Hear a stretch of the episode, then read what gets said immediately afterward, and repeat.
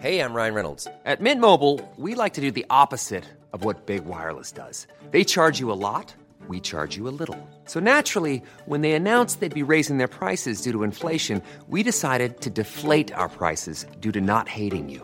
That's right. We're cutting the price of Mint Unlimited from $30 a month to just $15 a month. Give it a try at mintmobile.com slash switch. $45 upfront for three months plus taxes and fees. Promo rate for new customers for limited time. Unlimited more than 40 gigabytes per month. Slows. Full terms at mintmobile.com.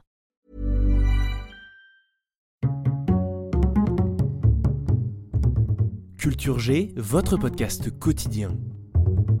La granda fratino estis tre zorgema, kai si ciam helpis sian etan fratinon. Ce que vous entendez, ce n'est ni du russe ni du portugais, c'est de l'espéranto.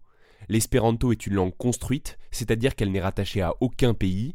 Créée de toutes pièces à la fin du XIXe siècle, elle a été inventée avec une grammaire régulière, sans exception, et les mots se combinent pour former un vocabulaire riche et précis. Elle est très facile à apprendre et on peut la parler couramment en quelques semaines. Si elle était enseignée partout dans le monde, elle s'imposerait certainement comme la langue internationale. D'ailleurs, c'était le plan à la base. L'espéranto, c'est un peu l'histoire d'une utopie, celle de l'anti-Babel. Avoir une langue commune à toute l'humanité pour que nous puissions communiquer sans difficulté et que nous n'ayons plus envie de nous faire la guerre. Moi mon je lui fais des bisous. Des gentils, des doudous, des géants, des tout fous. Sans rire, l'espéranto est tout de même parlé dans 120 pays par plusieurs centaines de milliers de personnes.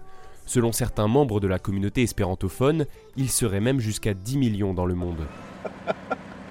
Des millions Des millions, hein, vous êtes charmante, mais vous voyez ce que ça fait déjà un million, Armina À l'origine de cette langue, il y a un homme, Ludwig Zamenhof. À la fin du XIXe siècle, il publie un livre intitulé Langue internationale sous le pseudonyme de Docteur Espéranto, ce qui veut dire le docteur qui espère. Ludwig Zamenhof était médecin de profession. Au début, l'espéranto connaît un certain succès. Un premier congrès international d'espéranto est même organisé en 1905 à Boulogne-sur-Mer, avec près de 700 participants venus de 20 pays différents. Mais la Première Guerre mondiale brise les espoirs de Zamenhof, qui voyait l'humanité comme une grande famille. Cet ophtalmologiste juif polonais meurt le 14 avril 1917 dans un monde très différent de celui qu'il voulait contribuer à bâtir avec son espéranto. Avec Internet, l'espéranto a connu un regain de popularité. J'ai personnellement appris quelques mots, je vous en fais la démonstration. Abonni, ça veut dire abonnez-vous en espéranto. Et Vidivin Morgo, à demain.